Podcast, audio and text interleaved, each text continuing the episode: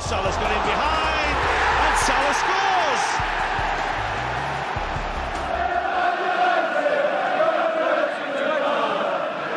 Gomez punches it clear. Trippier again can deliver. And he does. Son's there! And he's won it!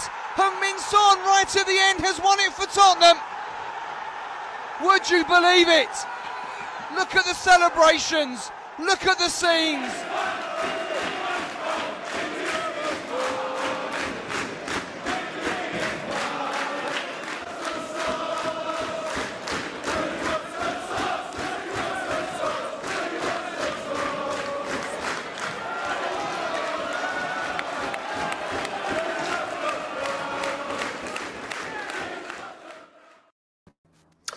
Bom dia, sejam bem-vindos a Fever Pitch versão de Espanha. Bom dia, João Queiroz. Obrigado por estares connosco para mais uma viagem até Espanha.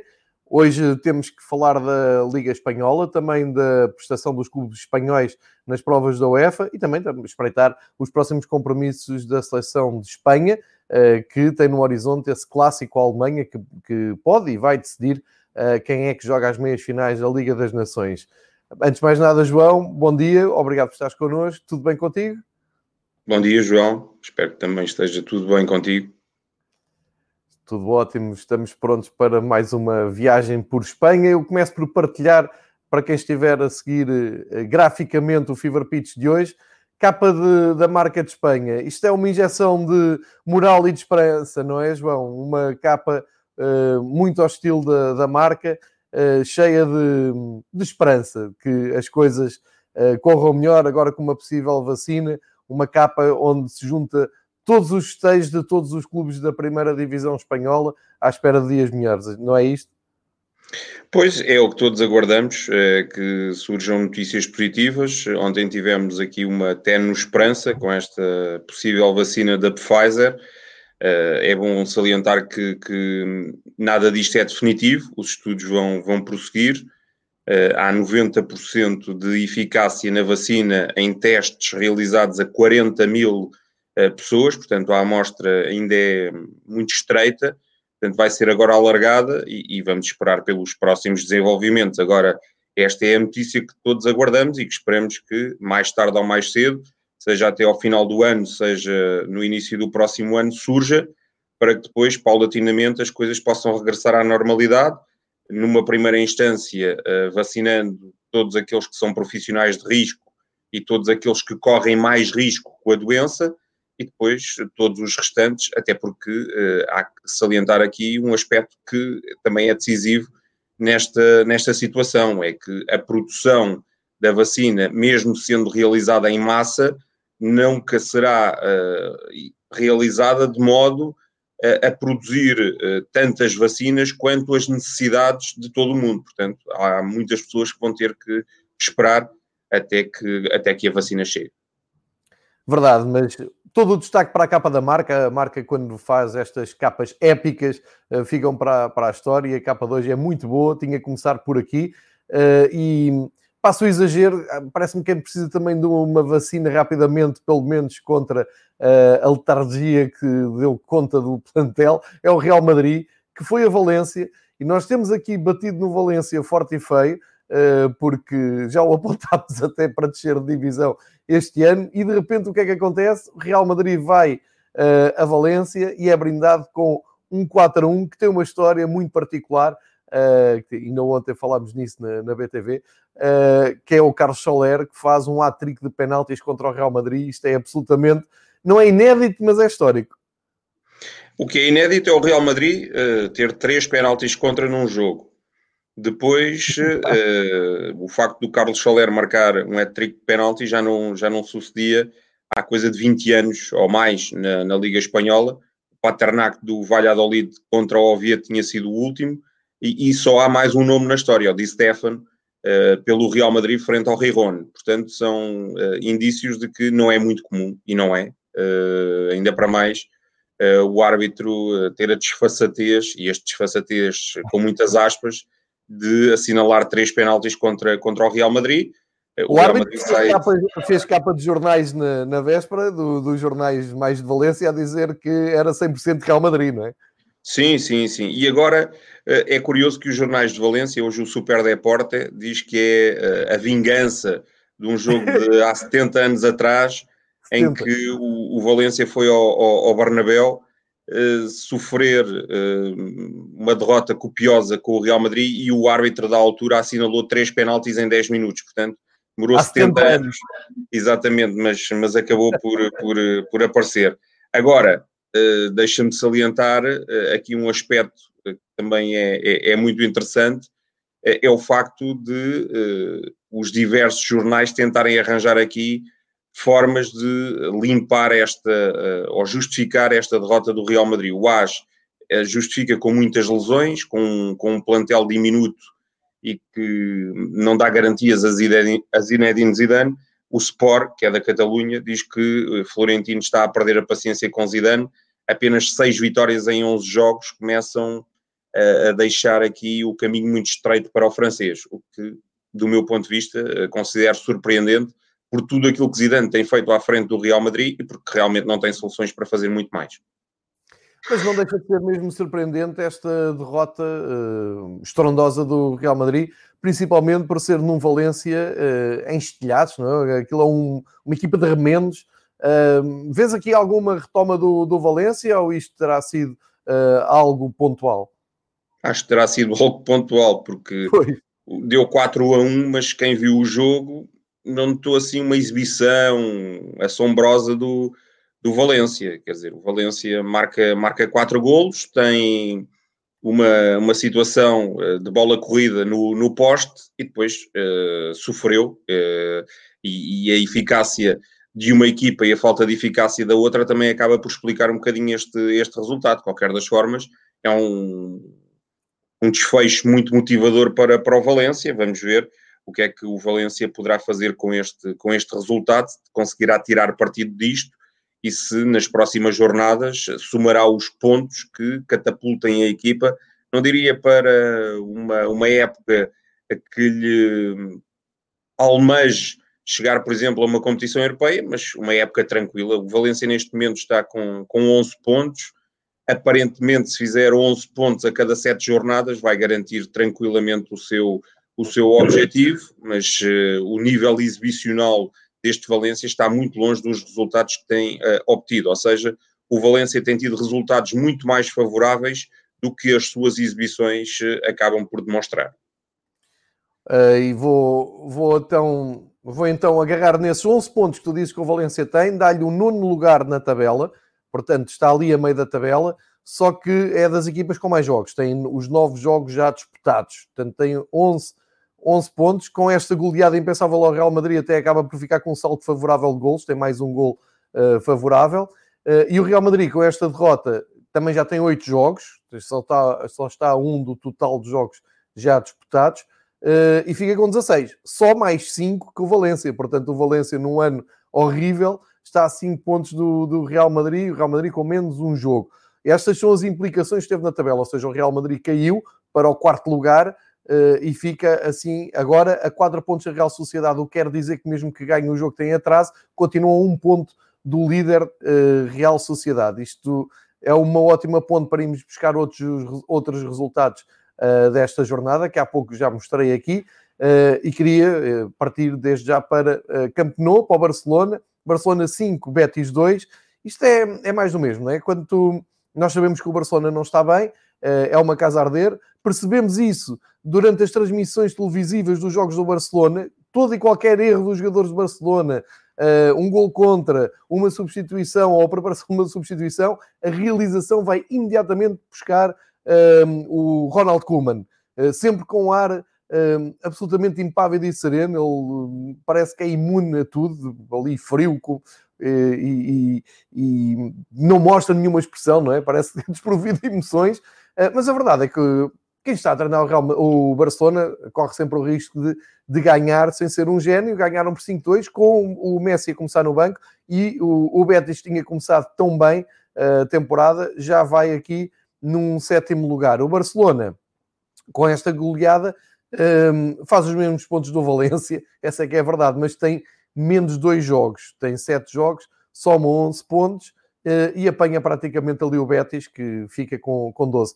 Mas é um pouco isto, não é, João? O Barcelona um, na, na, Liga dos Campeões apanha equipas mais fracas e, e ao Barcelona, ganha com facilidade, e na Liga Espanhola também, pelo menos no Campo Novo, vai resolvendo a situação.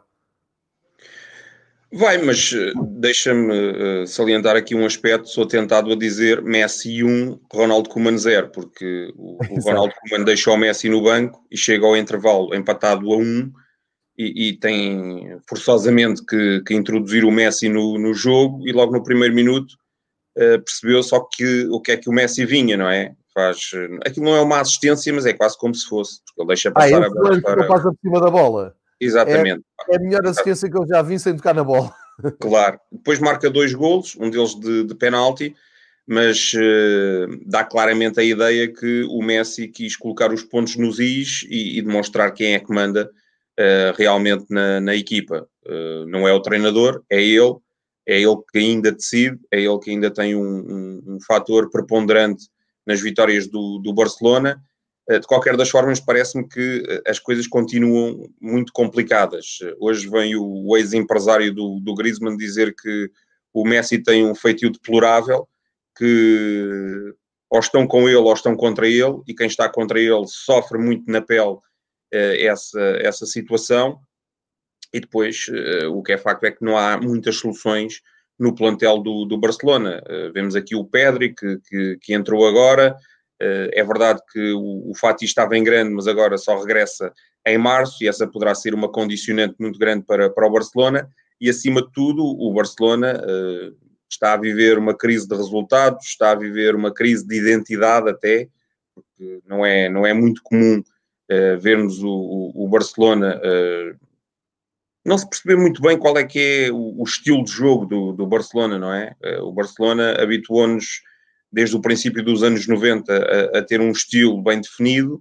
Eh, teve esse estilo com Cruyff, teve esse estilo com uh, Van Gaal, teve esse estilo com Rijkaard, teve esse estilo com Guardiola, com Luís Henrique, e enfim, ultimamente não, não se tem percebido muito bem qual é que é o estilo deste, deste Barcelona. E, e, e o, o facto do Barcelona estar assim e o Real Madrid também acaba por ser positivo, porque competitivamente a liga está, está nivelada por baixo mas uh, à semelhança do que aconteceu uh, no final dos anos 90 e no início deste milénio, acho que vamos assistir, ou temos condições para assistir a um campeonato muito equilibrado, muito disputado no topo da tabela, uh, a fazer-nos recordar aqueles campeonatos que ganhou o Valência, que o, o Deportivo acabou por andar lá em cima, Uh, Lembro-me do Atlético de Madrid, uh, do, do Pantich, liderado pelo Radomir Antic, que foi, foi campeão.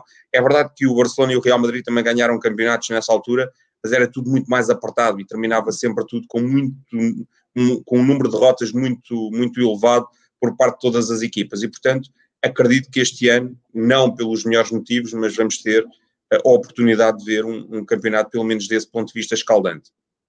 É, é, há aqui um, um, companheiro que nos está a seguir e que diz um pouco isso. Está-se a cozinhar para uma surpresa Atlético Madrid de 2013-2014. É perfeitamente possível. Enfim, o Atlético Madrid aqui nem seria uma surpresa, porque o Atlético Madrid parece-me uh, claramente um candidato ao título, pelo menos com aquilo que tem do meio campo para a frente. E se calhar até podemos já espreitar esse um, Atlético Madrid 4, Cádiz 0. Falámos aqui na semana passada que o Cádiz poderia, porque poderia, e isto com todo o mérito para o Cádiz, porque tem, tem feito um campeonato espetacular, vindo da segunda divisão, já tinha surpreendido o Real Madrid em Madrid, uh, mas chegando ali ao estádio do Atlético, não teve hipótese nenhuma. Uh, atropelamento e fuga, 4-0, João Félix em grande, e parece-me que começa Simeone a dar também sinais de que está a dizer à concorrência: ok, estamos aqui, estamos afinados e estou a encontrar um 11 competitivo para lutar pelo título. Pois, o, o Ledesma também ajudou muito à festa, dois erros nos dois primeiros golos do Atlético de Madrid, uma saída extemporânea da baliza a permitir ao Llorente assistir o Félix, eh, que cabeceou para uma baliza deserta, eh, depois um, um remate seco do mesmo Llorente que, que o Ledesma deixou entrar na sua baliza, mas parece-me claramente que o Atlético de Madrid é hoje por hoje a melhor equipa do, do panorama futebolístico espanhol é o principal candidato ao título do meu ponto de vista. A ver, vamos se, e essa é a grande dúvida, se o Simeone conseguirá, eh, desta feita, eh, unir esforços, congregar a estratégia adequada para levar este Atlético Madrid ao, ao lugar que todos os adeptos colchoneros uh, almejam. Portanto, a equipa do, do, do Atlético uh, é a única sem derrotas. o João Félix aí está, faz anos hoje. Está, faz está anos hoje, parabéns. Exatamente. Parabéns a grande momento, 21 aninhos. Ele não é o número 21, por isso é que aparece ali o 21, é porque ele faz 21 anos, mas uh, não se enganem. Uh, faz aliás 7, que é o seu número vezes, vezes 3. Uh, eh, mas o que é facto é que o Atlético tem tudo, porque repara bem, o Félix hoje, hoje por hoje joga mais solto. Tem o Soares como principal referência no ataque, coisa que os outros não têm. O Benzema é quase um faz-tudo no Real Madrid e o Barcelona tem o Brett White, que não conta, basicamente, temos que dizer Portanto, o Soares é, é uma referência de ataque sólida neste, neste, neste Atlético de Madrid. E ainda tem o Diego Costa, que agora está lesionado. Mas uh, depois pode apresentar o Félix, o Correia, o Llorente, agora contratou o Condogbiá, no meio campo tem o Saúl, tem o Coque, tem o Herrera, uh, tem o Lemar, que prestou um balúrdio e, e, e nem sequer é titular. Eh, lá atrás tem uma defesa robusta com, com o Jiménez, com o Savic, com o Felipe, com o Hermoso. O Trippier é um excelente lateral, o Lodi também. O guarda-redes é a estrela, o Ian Oblak. E, portanto, tudo visto e tudo analisado, acho que o Atlético de Madrid, eh, isso, e por comparação com os outros, tem melhor equipa, tem melhor plantel, tem tudo melhor. Uh, portanto, uh, acho que está, está aqui uh, destinado o Atlético Madrid, provavelmente, a ser, hum, a ser o principal candidato ao título e o herdeiro do, do, do, do, título do Real Madrid na época passada, porque, porque realmente é a equipa mais sólida e tem sido a equipa mais competente e convém salientar que também só tem sete jogos e, portanto, ganhando os dois jogos que têm em atraso, e, nem precisa de ganhar os dois, eh, se ganhar um e empatar o outro, vai saltar para, para a liderança da, da Liga. Exato, tem 17 pontos, né, ao dia 2 tem 17 pontos, um saldo positivo de 15 golos, eh, está a 3 da Real Sociedade e é como tu dizes, eh, a Real Sociedade tem 20 pontos, mas mais dois jogos, tal como o Villarreal que está à frente do Atlético tem mais um ponto, mas mais dois jogos e por isso tudo configura-se aqui uma janela de oportunidade do Atlético Madrid chegar à frente e tomar as rédeas do, do campeonato. E já agora dizer que o, que o Atlético Madrid que, eh, enfim, começou um bocado hesitante no campeonato, mas agora eh, mostrou já o caminho das vitórias, tem vindo uma sequência de vitórias incrível, ganhou ao Betis, ganhou ao Salzburgo para a, taça, para a Liga dos Campeões, foi ganhar ao Sassuna, foi a Moscou empatou 1 a 1, eh, mas não está em perigo a, a qualificação do, do Atlético Madrid na, na Liga dos Campeões. O Atlético Madrid, recordemos, está eh, no grupo A, eh, e eu até vim aqui recuperar ehm, as posições. Está no grupo A do Bayern de Munique, tem 4 pontos, mais 2 que o Lokomotiv Moscou e mais 3 que o Salzburgo. Na frente está o intratável Bayern de Munique. Uh, e portanto também tudo leva a crer que o Atlético Madrid também na Liga dos Campeões uh, vai, vai seguir em frente. Portanto, por tudo o que estamos aqui a e dizer... E na próxima há... jornada, João, vai receber Sim. o Barcelona. Portanto, é um jogo muito interessante de seguir. É para os dois, porque se o Atlético ganha, bem, o Barcelona que já está a arder, é uma casa a arder, ainda vai ficar pior. Uh, e vai abrir ali um fosso, um espaço de nove pontos para, para o Barcelona. Portanto, eu acho que é um jogo muito, muito interessante de seguir por tudo aquilo que é eh, em termos de clássico, mas depois também por esta envolvência uh, de, de, olharmos para o campeonato e vermos que se calhar uh, independentemente de estarmos na décima jornada, tem aqui, se calhar, algum fator preponderante, decisivo, no, que, no que diz respeito ao, ao resto da temporada. É bem lembrado, João. dia 21, dia 21 de novembro, Atlético Madrid-Barcelona, e depois volta aquela alta intensidade de calendário também em Espanha. O, Atlético recebe o Barcelona, logo a seguir recebe o Lokomotiv Moscou, e aqui era o que eu dizia há pouco, podem caminhar o seu apuramento natural no grupo A da Liga dos Campeões. Depois regressa para jogar no campeonato, vai a Valência, também bom jogo, outro clássico. O Atlético está a entrar aqui numa fase em que se pode assumir claramente como candidato ao título. Se, bater o Barcelona e o Valência, acho que aí deixa de haver dúvidas. E depois tem um jogo a abrir o mês de dezembro, uh, aí bem mais complicado. Recebe o Bayern de Munique no, para, para a Liga dos Campeões. Mas uh, se calhar ao dia de hoje, embora não estando no primeiro lugar, como há pouco estávamos a explicar, uh, será a equipa a seguir no campeonato espanhol. E voltando aqui um bocadinho atrás, João, deixa-me só salientar. Estavas a referir o calendário do, do, do Atlético, até por contraposição, o Real Madrid tem um calendário dificílimo, porque vai a Villarreal, uh, tem que ir nos próximos tempos a Sevilha e para a Liga dos Campeões vai a Milão e a, e a Kiev jogar com o Shakhtar. Uh, e, e, as coisas também não estão fáceis para o Real Madrid na, na Liga dos Campeões. Portanto, o Real Madrid, que já está com muitos problemas e muitas lesões, não é? tem, tem também um calendário complicado nos próximos tempos que não favorece uh, a sua estratégia e a, e a, definição dos seus objetivos. É, é bem visto, João. Uh, é, é, precisamente. E, e, repara, os últimos jogos do, do Real é tal derrota com o Valência, ganhou ao Inter 3-2, enfim, foi um jogo muito equilibrado, tinha ganho ao West. Foi enganador. Foi enganador, exatamente. Uh, tinha ganho ao Huesca, como dissemos aqui na semana passada, com naturalidade. Empatou com o Mönchengladbach, sabe-se lá como, não é? Segundo o Valdano, é porque é, é um clube que nunca se rende. Foram buscar ali forças onde já não havia, um empate injusto para os alemães. Uh, e uh, tinha ganho o clássico, foi aquilo que deu o grande balão de oxigênio ao Zidane, ganhou em Barcelona por 3-1. A verdade é que não deu sequência nem exibicional, nem pontual, porque uh, apesar de, de, ter ganho o tal jogo com o Esca, aqueles 3-1 em Barcelona já são anulados por este 4-1 em Valência. E realmente, olhando para a frente, vai ao Villarreal, que está a fazer um ótimo campeonato, com o Ney Emery muito bem no Villarreal. Depois vai a Milão, não sei se vai ter a mesma sorte que teve em casa com o Inter. Recebe o Alavés e uh, vai à Ucrânia jogar com o Shakhtar Donetsk. É como tu dizes, calendário muito apertado para a equipa de Zidane, que depois, já em dezembro, ainda tem que ir a Sevilha.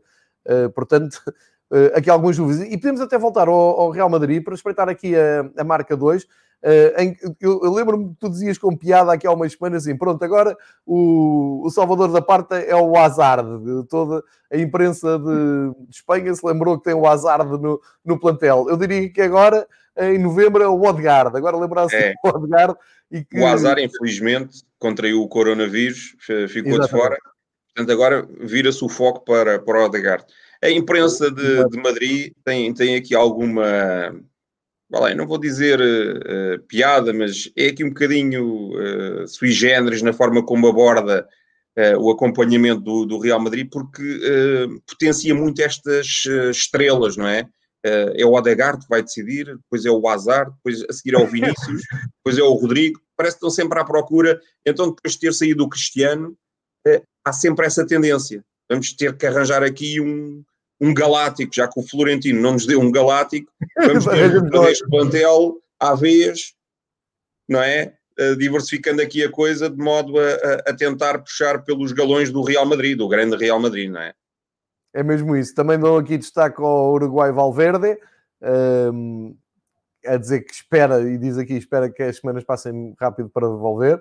Depois aqui uma ótima foto do equipamento que tu associas aos designs do Real Madrid. Este equipamento uh, todo uh, rosa, assim, um rosa vivo, com a cara do, do Sérgio Ramos. Uh, como dizem os brasileiros, a expressão dele é todo um poema. Sim, com, sim. com um ar incrível, ali o Marcelo também com um ar alucinado. Um, e a dizerem que o, o, o Balneário não gosta de, de, das escolhas, das escolhas do Exatamente. Pois, quer dizer, mas ele também não tem muito mais para onde escolher. Pois não. Com, ainda para mais com o Casemiro e com o Azar uh, infectados, uh, com uma série deles uh, lesionados, bem, o homem está, está condenado a escolher aqueles que elegeu. E e, por exemplo, um dos que tem sido muito criticados, uh, ou os que têm sido muito criticados, é o Vasquez, o Lucas Vasquez, uh, mas não havia ali muito mais possibilidades. É verdade que ele faz um penalti. O Asensio é criticado, mas foi dos melhores, quer dizer, sempre que pegou na bola, procurou sempre fazer qualquer coisa de modo a transportar o Real Madrid para a frente e a oferecer ao Real Madrid possibilidades de finalização. Portanto, não, não há muito por onde escolher. O, o Real Madrid, uh, as pessoas têm que ter noção que o Real Madrid inicia este século com um projeto dos Galácticos, e aí tivemos Figo, Beckham, eh, Ronaldo Fenómeno, Zidane, eh, Raul, uma série de vedetas em campo.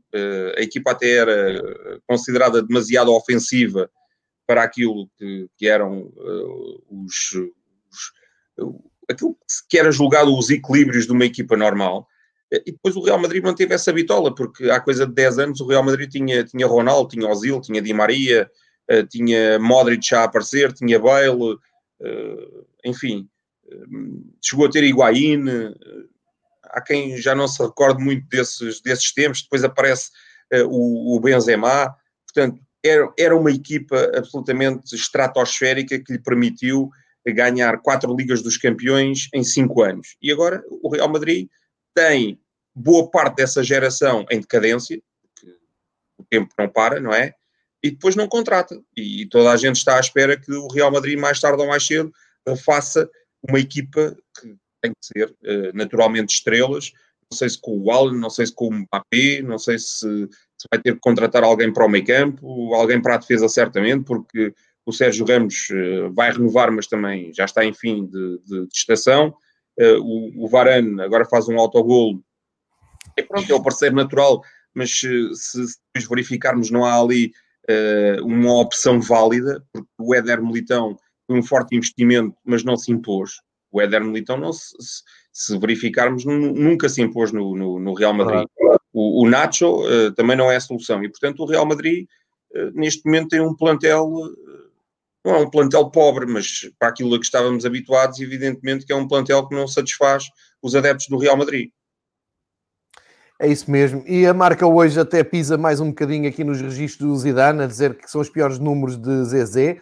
Uh, encaixa uh, mais de um gol por, por partida, 1,4 golos por partida, ou seja, sofre, encaixa em espanhol, sofre mais de um gol uh, por partida e não chega de média a dois golos ah, por, por jogo, o que quer dizer que é a pior média de Zizou, Zinedine Zidane, aqui com, com um ar desconsolado uh, na, na, fotografia da marca, mas é muito como o João Queiroz diz, eu também não percebo o que é que querem os... Quer dizer, eu percebo o que é que querem, mas é, é impossível fazer mais, o plantel não foi mexido, Uh, o Real Madrid tinha sido campeão e, portanto, acharam que não era preciso. E temos aqui também a imagem do, belíssima do novo Bernabéu e que uh, ajuda a explicar também um pouco isto tudo, não é? Porque tem sido, tem sido todo o dinheiro canalizado para esta obra de reestruturação do Santiago Bernabéu e, portanto, um pouco à semelhança do que aconteceu com o Tottenham do Pochettino, uh, que o treinador tinha ano após ano que renovar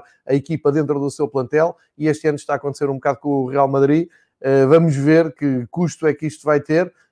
Vai ficar muito bonito o estádio está espetacular, isso não, não, há, não há dúvida e, nenhuma. E agora ficamos a saber, por acaso não sabia, que o aço vem de, de Cádiz para, para construir ali o, o novo Bernabéu. Portanto, não, não é só desgraças que vêm de Cádiz para o Real Madrid, também Sim. tem o aço que, que vem de Cádiz. Uh, olha, vale a pena olhar para o líder. Real Sociedade uh, recebeu um Granada dizimado pelo, pelo Covid, não teve culpa disso, aproveitou, ganhou por 2-0, deu sequência a um ótimo, uma ótima cadência de resultados. A Real Sociedade, que na Liga Europa tinha ganho ao Ozel Comar em casa por 1-0, tinha ido, como vimos na semana passada, a Vi ganhar por 4-1 com a autoridade ao Celta, só perdeu pelo meio com o Nápoles em casa, o resultado tem que ser encarado perfeitamente normal, perdeu 1-0 com o grande Nápoles, e depois eh, Atrás tinha ficado a tal goleada 4-1 ao Oeste, como mesmo fez o Real Madrid ao Oeste em casa. Aqui tudo normal. A Real Sociedade vai aproveitando, as semanas vão passando uh, e vai aproveitando o momento, não é? Um, um pouco como uh, aquelas grandes voltas uh, à França, volta à Itália, em que o camisola amarela vai andando ali o mais que pode na frente para, para dar nas vistas, sendo que os próximos jogos da Real Sociedade até é visita exatamente a Cádiz, depois vai a Holanda jogar com o AZ depois recebe o Villarreal e o Rijeka na, na Liga Europa, onde uh, está também a construir um percurso interessante em que pode seguir para uh, a fase uh, a eliminar. Portanto, a Real Sociedade para já não dá, não dá mostras de sair ali dos primeiros lugares e está a fazer um campeonato muito interessante. O, problema para a Real Sociedade na Liga Europa é que o Rijeka está a ser o bobo da corte, ou seja, perde com todos e portanto pois. estão as três equipas empatadas com, com seis pontos na liderança e a Real Sociedade, como, como ou ganha por um zero ou perde por um zero, tem menor uh, diferença entre golos marcados e sofridos do que o Nápoles e o, e o AZ. Mas no campeonato está intratável, cinco vitórias consecutivas, grandes exibições e muitas opções. Uh, a equipa da, da Real Sociedade, uh, desde logo na baliza com um excelente guarda-redes, o Remiro, ainda tem o veterano Moyá, depois o, o Zaldua, o Elostondo, o Lenormand, ao Diego Llorente, na, na, esquerda o Nacho Monreal, que é um veterano, mas depois a juventude do Ryan Munhoz, no meio campo o Zubimendi, que eu acho que vai ser um jogador de futuro, o Ilha Ramendi, que é uma lenda na Real Sociedade, está de fora, por, por lesão, há bastante tempo, mas depois há o, o Guridi, o Miquel Merino, o Oyarzabal, o Porto, o Silva, o Januzaj, uh, enfim, o Isaac, o William José, o Barranechea, muita juventude, muita gente da cantera. Eu acho que esta Real Sociedade, uh, independentemente do, do, lugar em que, em que ficar, acho que vai andar sempre no, no topo e, e, é claramente um sério candidato a uma presença na Liga dos, dos Campeões. E da forma como as coisas estão, com o Real Madrid e com o Barcelona estão em baixa, eu já não digo nada. Que acredito que, para além do Atlético considero favorito, acho que há aqui uma série de equipas, como esta Real Sociedade, como o Villarreal, que se podem intrometer. Acho que mais tarde ou mais cedo o Sevilha vai uh, aparecer lá em cima. Gostava, até pelo nível exibicional da equipa, que o Betis uh, também conseguisse afirmar-se como um candidato à Europa, mas acho que vamos ter, desse ponto de vista, muitas equipas para, para ocupar os primeiros lugares. Porque também acredito que mais tarde ou mais cedo o Granada e o Cádiz que estão lá em cima acabarão por cair ligeiramente, sobretudo o Cádiz, acho que vai cair para, para uma, uma zona mais mediana da tabela e acabar por fazer um campeonato regular ali à volta do décimo lugar. Olha, vamos uh, situar-nos na tabela classificativa, já que estavas a falar disso, só para dizer que na zona de descida, uh, neste momento, e preocupante para, para estes clubes, porque têm praticamente o limite de jogos uh, já disputados, o Esca, 6 pontos em 9 jogos, os mesmos que o Real Valladolid em mesmo, no mesmo número de jogos, e está ali o Levante também com 6 pontos em 8 jogos, o Celta de Vigo, 7 em 9 jogos, Eibar, 9, Alavés 9 e o Atlético Bilbao, que está aqui em trabalhos, uh, também com 9 pontos. Portanto, o perfil das equipas que uh, vão lutar para, para não descer para já uh, é este, nem há aqui grandes surpresas. Queria só aqui um pequeno comentário teu ao facto do Valladolid ter o Jota, por exemplo, que era, era visto pelo, pela comunicação social portuguesa e pelos dirigentes Benfica como uma uh, boa opção para ir rodar no Campeonato Espanhol de uma equipa uh, que se quer ali no meio da, da, tabela, mas a verdade é que não joga. O, o Valladolid este fim de semana uh, recebeu e ganhou o, o Bilbao, o Atlético, ganhou por 2-1 nem sinais de Jota, e temos também no Alavés o, o Tomás, o Tomás Tavares, que também não é chamado. Estava só a ver o jogo do, do Alavés, que... Jogou com o Levante. Exatamente, empatou 1 a 1 com o Levante, é isso mesmo. E também não vê sinais do, do, Tomás, do Tomás Tavares. Os miúdos que são emprestados ao Campeonato Espanhol, neste caso são os dois do Benfica, achas que iam...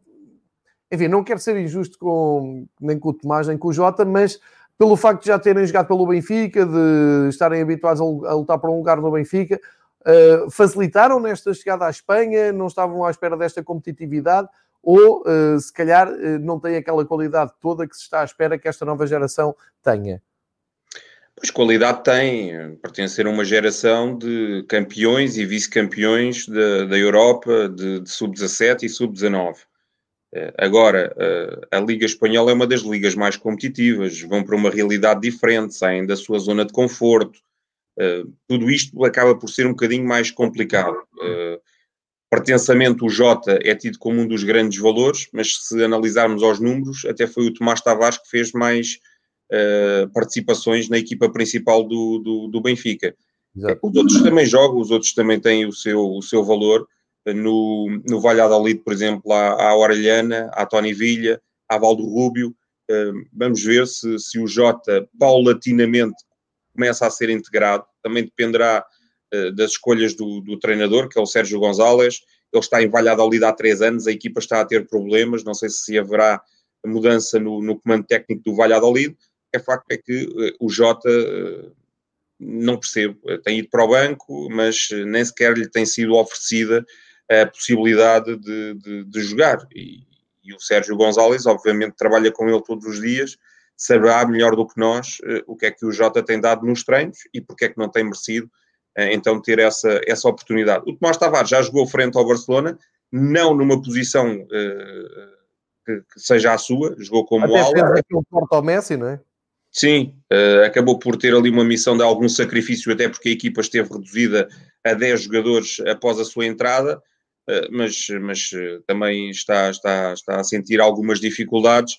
Eu acho que ao longo da época, estou em crer, há muitos jogos e, e, e os dois terão condições para se poderem afirmar, mas tudo dependerá daquilo que, que, apresentarem também aos seus, aos seus treinadores. Relativamente às equipas que estão lá em baixo, Deixa-me só salientar que o Atlético, é, é, lá está, é das tais equipas, desinvestiu e desinvestindo está a sentir problemas. Portanto, a equipa do, do Atlético, eh, que nunca desceu de divisão, está no fundo da tabela e vamos ver onde é que, onde é que irá parar. O Celta uh, tem sido mais do mesmo e é, e é, absolutamente contraditório porque tem um excelente conjunto de jogadores. Uh, agora despede o seu treinador, é a primeira chicotada psicológica na, na, na Liga Espanhola. O Oscar vai embora. Vai para lá o treinador que, que está no Inter, de, no Internacional do, do Campeonato Brasileiro. Pois, é, Fala-se do, do Eduardo Codé, que é, que é um argentino. Um, não sei, não tem experiência de futebol europeu, já treinou o Racing Avellaneda, uh, o Internacional. Vamos ver o que é que o Eduardo Codé, sem a mínima experiência e o mínimo conhecimento do futebol espanhol, poderá oferecer a este, a este Celta. Ele, ele foi eh, jogador do Celta uh, durante, durante a o, seu período, o seu percurso de, de, jogador. Agora, o Celta, isto tem sido recorrente, uh, que é mais ou menos por esta altura, sétima, oitava, nona, décima jornada, despede o treinador, mas as coisas tendencialmente não correm bem ao Celta e, e não se percebe bem porquê, porque hum, o Celta tem argumentos para, para fazer mais. Houve houve aqui uh, um período de, vá lá, uh, abundante discussão entre o Oscar e a direção nas, uh, nas redes sociais e na comunicação social. não foi bonito de se, de se ver. Parece-me que o Oscar estava condenado, independentemente do resultado que, que acontecesse em Elche. O plantel parecia estar com o Oscar, e, as palavras do Iago Aspas acho que até foram uh, nesse, nesse sentido, mas pronto, vai embora e, e, e a ver vamos qual, qual será uh, o, o, seu, o seu sucessor, se se confirma o CODE e se vai ou não haver mais chicotadas psicológicas, até porque este é um período de 15 dias e é um período que poderá permitir aqui várias alterações à semelhança do que acontece noutros campeonatos nos comandos técnicos das equipas. Se for o CODE, será mesmo um, um, tiro no escuro em termos de orientação técnica para, para o Celta. Eu vou recuperar até aqui a, a página da marca dedicada hoje uh, ao Celta, uh, que, uh, que já dá como certo o desvinculamento do argentino ao Internacional do Brasil, e até se diz no Brasil que já, já estão à procura de novo treinador. E João, a marca também diz que o Atlético em Bilbao já está a pensar também em despedir o Garitano. O Garitano é um homem da casa, uh, faz todo o percurso uh, como treinador na, na, na, cantera e na equipa B do, do, do Atlético, ehm, mas os resultados não, não aparecem e, portanto, desse ponto de vista, também corre o risco de, de, de sair. Pronto, os lugares são sempre a prazo. E quando os resultados não surgem, e há muitas equipas ali uh, aflitas, apertadas, uh, vão, vão acontecer situações destas. Uh, muitas das vezes mudar não significa ter sucesso.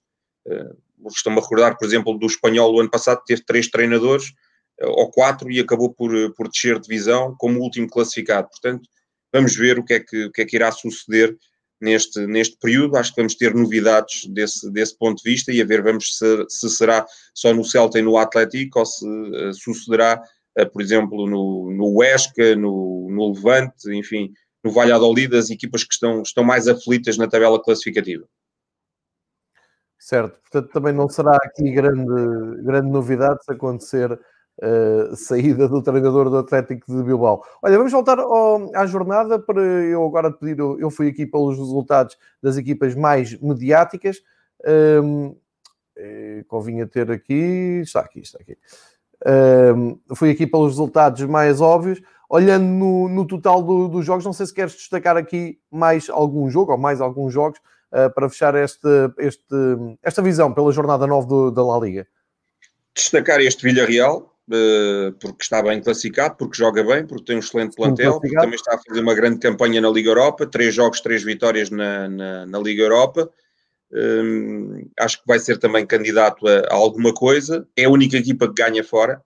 E as equipas de repente começaram a marcar. Eh, tivemos 33 golos na jornada anterior, agora 32, ou seja, já dá uma média superior a 3 golos.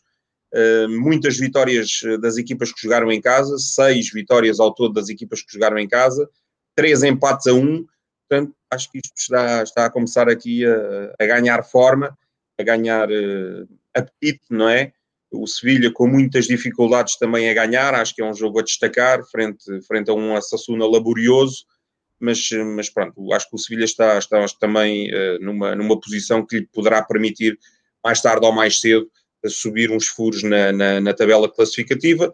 Primeira vitória do Valladolid, frente ao Atlético, a adensar a crise do Atlético. O Esca é que ainda não ganhou. Seis uh, empates em nove jogos, mais um empate e a desperdiçar claramente frente a uma equipa do seu campeonato. É verdade que jogou melhor, é verdade que teve mais oportunidades, mas também é verdade que jogou em casa e, portanto, uh, tinha a responsabilidade de uh, assumir o jogo e empata aqui com, com o Eibar. Olhando para, olhando para a tabela classificativa, uh, e eu penso que posso também partilhar esse quadro com quem estiver a ver com a imagem. Uh, temos então aqui o que já fomos dizendo ao longo do, do, episódio 2. Real Sociedade no primeiro lugar, com os tais 20 pontos, e aqui em Espanha é sempre preciso ter atenção ao número de jogos de cada clube para, para, perceber a real possibilidade que há das equipas subirem ou, ou descerem na tabela. E já o dissemos aqui, vou voltar a repetir: a Real Sociedade é líder, o Villarreal é segundo, mas ambas as equipas têm o máximo de jogos possíveis. E depois o Atlético de Madrid, como o João há pouco já, já salientou, tem 15 pontos, 17 hum, pontos, aliás, em 7 jogos, o que quer dizer que pode saltar para a liderança e é com esse olho que vamos olhar para o Atlético de Madrid nas próximas jornadas.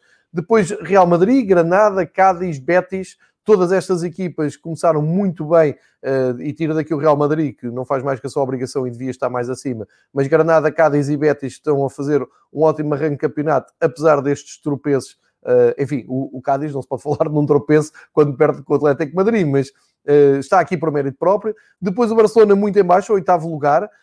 Valência, meio da tabela com o Getafe. E depois, olhando lá para baixo, vou recordar o Esca, Valladolid e Levante são as equipas que neste momento ocupam os lugares de descida. E, e portanto, tem que se começar a preparar. E são, e são equipas que têm quase o, o número de jogos completo, ou seja, não têm jogos em atraso. Não tem, exato, é, não é mais preocupante. É, é, isso mesmo, não tem ali uma almofada de poder olhar para o futuro e recuperar. Olha, nos máximos goleadores, como dizem os espanhóis, portanto, lista de melhores marcadores, o Olhar Zabal da Real Sociedade, a refletir aqui a ótima época da, da equipa uh, basca, Luís Soares, do Atlético Madrid, e João Félix, do Atlético Madrid. Uma equipa do Simeone não está mal ter aqui dois jogadores Sim. É como se fosse 10 golos para o Atlético Madrid e depois 6 para o Erzabal e 5 para o Paco Alcácer. Mas, mas eu acho que esta tabela dos, dos, eh, melhores marcadores também acaba por refletir um bocadinho aquilo que estávamos a dizer. Eh, e se tu reparares, quais foram as equipas que nós elogiámos mais? O Atlético Madrid, dissemos que era o principal candidato ao título, e depois a Real Sociedade e o Villarreal. Eu acho que isto acaba por espelhar, não é? Eh, o Erzabal é verdade que marca os penaltis e, e, portanto, desse ponto de vista, aparece como, como, um, como melhor marcador da competição, mas depois logo dois jogadores do Atlético Madrid a repartirem muito bem a coisa entre si e o, e o Paco Alcácer do, do Villarreal a, a demonstrar que, que, o Villarreal também está a fazer uma boa campanha, até porque o Gerardo Moreno, uh, que é o segundo avançado do Villarreal, também está, está muito bem classificado nessa, nessa lista de melhores marcadores. Ele que já foi no ano passado o melhor marcador, marcador espanhol. Exatamente. Ganhou o troféu Zarra. Exatamente, um, um, um, troféu que tu na altura tiveste aqui a oportunidade também de explicar a sua importância para uh, os jogadores e para os clubes em Espanha. Olhando para a próxima jornada, vamos para a décima jornada e agora uh, só no dia 20 de novembro é que voltamos a ter futebol uh, em Espanha, numa sexta-feira, portanto depois de passarem aqui os jogos das seleções. E eu vou-vos deixar aqui a lista de jogos que já estão agendados, vai ser de sexta a segunda. Sexta começa com o Osasuna Huesca, Sábado, quatro jogos. Levante Elche, Real Madrid com o Villarreal, grande jogo aqui em perspectiva. O Sevilha recebe o Celta e este grande clássico, Atlético Madrid-Barcelona, às 8 da noite de Lisboa. No domingo, Eibar Getafe, Cádiz com, Real, com, a Real Sociedade a defender a liderança, Granada Valladolid, Alavés Valência e na segunda-feira o Atlético Bilbao com o Betis, a ver se o Atlético Bilbao mantém o seu treinador até à recepção com o Betis no dia 23 de novembro. Portanto, Campeonato Espanhol começa a mexer e começa a puxar por aquelas emoções que eh, costumamos eh, gostar, costumamos estar acostumados de, de, ter em Espanha. E este ano, à décima jornada, ainda com muito, muita incerteza sobre as equipas que vão lutar pelo título e quem é que vai andar ali mais na frente. Para já sabemos que vamos ter grande clássico a não perder, o Atlético Madrid, Barcelona. Depois voltam as provas da, da UEFA. Não sei se queres destacar aqui algum jogo antes de falarmos da seleção espanhola.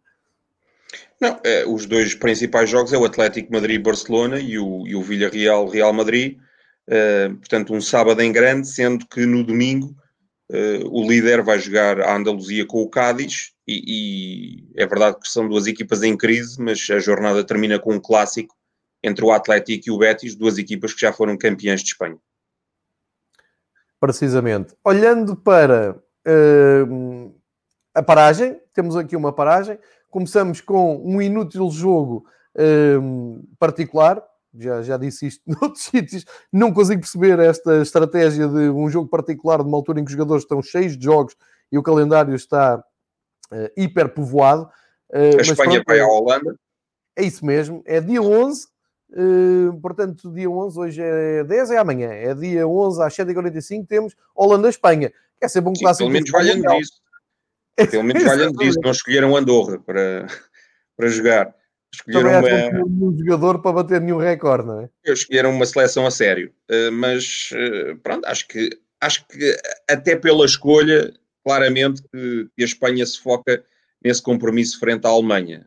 Não é que tenha um estilo de jogo muito semelhante, mas uh, ou muito idêntico, mas há ali parecenças. E portanto eu acho que é, é um teste para, para trabalhar esse Espanha-Alemanha que, que se realizará depois na semana seguinte.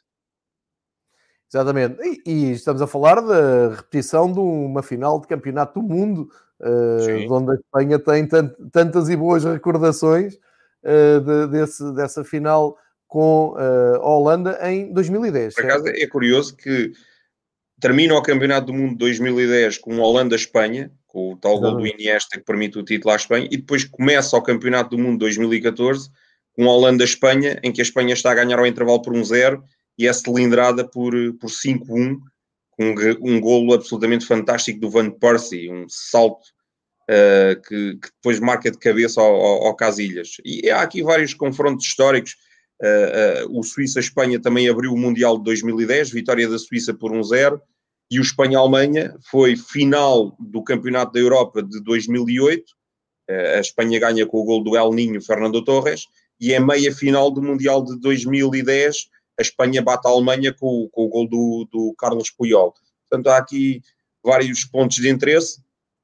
Acho que a Espanha vai rodar na Holanda para trabalhar, o, sobretudo, o compromisso frente à Alemanha, sabendo depois que uh, nos dois jogos para a Liga das Nações, fazendo quatro pontos, vai, vai conseguir o apuramento. Portanto, uh, ganhando à Suíça e empatando com a Alemanha, ou empatando na Suíça e ganhando a Alemanha, estará certamente na fase final da, da Liga das Nações.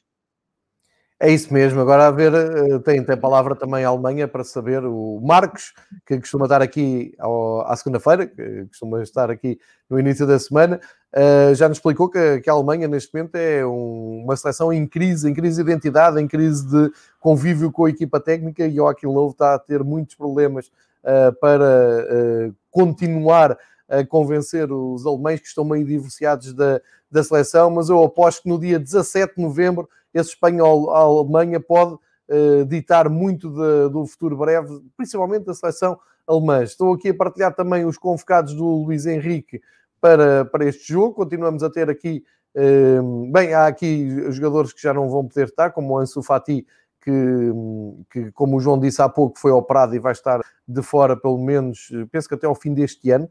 Uh, é, vai... É, hoje, hoje há notícias que dão conta que ele só vai aparecer no início de março. O início de março é muito, pois. É, pois. é uma grande baixa, não só na Barcelona, mas também na, na seleção de Espanha. Um, gosto deste, desta convocatória que acaba ali com a Adama Traoré, que parece que sai de uma convocatória dos All Blacks aqui para a seleção espanhola. Uh, que, que é algo... Aqui no meio de todos estes já não há ninguém daquela Espanha, não é? Quer dizer, está aqui o Ramos, Exatamente. o Busquets e mais ninguém. É, tens o Busquets. O é a renovação completa com dois laterais esquerdos jovens, o Reguilon e o Gaiá. Uh, os centrais uh, também tem aqui o Paulo Torres jovem, o Eric Garcia jovem, a experiência do Ramos, a veterania do Navas, um, o Sérgio Roberto também como lateral direito, mas depois muita juventude. Miquel Merino, Rodri, Llorente, Fabiano Ruiz, o Canal já é de outra geração, mas encaixa aqui bem, o Oyarzabal, o Gerardo Moreno também já é de outra geração, tal como o Morata, mas novamente Juventude Ferran Torres, Dani Olmo e Adama Traoré. Portanto, é um misto de juventude e alguns mais experientes, mas esses experientes não marcavam uh, presença com assiduidade na, na, seleção espanhola. Os dois consagrados que se mantêm são o Sérgio Ramos e o Busquets.